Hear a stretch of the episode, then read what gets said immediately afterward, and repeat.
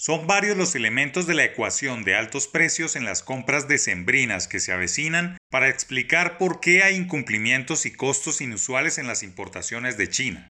Todo comenzó hace dos años, justo el 8 de diciembre de 2019, cuando el COVID-19 apareció en la escena mundial, poco antes de la celebración del año chino de ese entonces. Lo que le siguió a la salud de la población de todos los países y la economía global es historia. El mundo entró en un limbo de manos caídas, industrias cesantes, manufacturas frenadas y sobre todo puertos solitarios, barcos atracados, contenedores vacíos. Ese era el panorama en la inmensa mayoría de los puertos del sudeste asiático, la fábrica del mundo.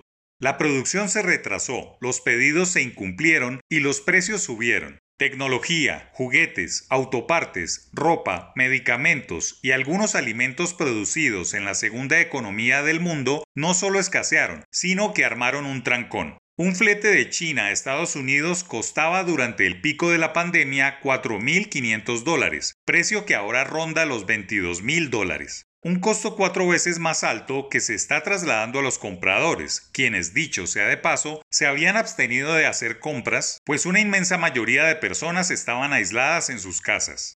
La baja demanda y la imposibilidad de mover contenedores y cumplir con las obligaciones con los compradores de Occidente hizo que el comercio global marítimo cayera 4%, una cifra que no se veía en la historia reciente. Las cadenas de suministro a nivel mundial se afectaron. Incluso en Colombia los despachos de café y otras exportaciones se vieron perjudicadas. Las importaciones de materia prima sufrieron con las entregas y mucha industria se quedó parada por un infarto al que nadie le ponía atención, pues la prioridad era la vacuna y lograr que menos personas murieran durante la pandemia, que ya está pasando a la historia.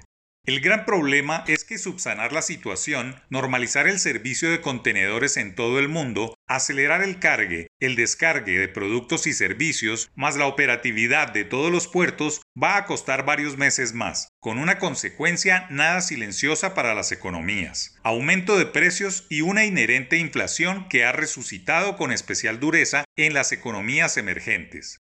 La pregunta que se deben hacer los modelos econométricos es cuántos de estos precios altos que hoy se pagan por ropa, tecnología, autopartes y alimentos volverán a sus niveles prepandémicos. En el caso del petróleo, dicen los expertos en el sector que el barril de crudo por debajo de los 60 dólares tardará en verse de nuevo. Lo mismo sucede con los alimentos que han experimentado alzas. Es difícil pronosticar cuándo se volverán a estabilizar, máxime en los tiempos de gran demanda que se avecinan.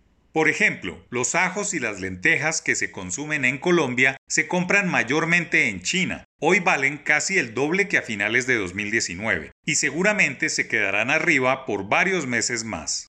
La inflación que se ve en todos los países del mundo tiene muchas externalidades y la de los contenedores aún no ha sido evaluada en países muy dependientes de las importaciones. El único vaticinio real es que será un cierre de año muy dinámico, pero con altos precios de cosas mínimas.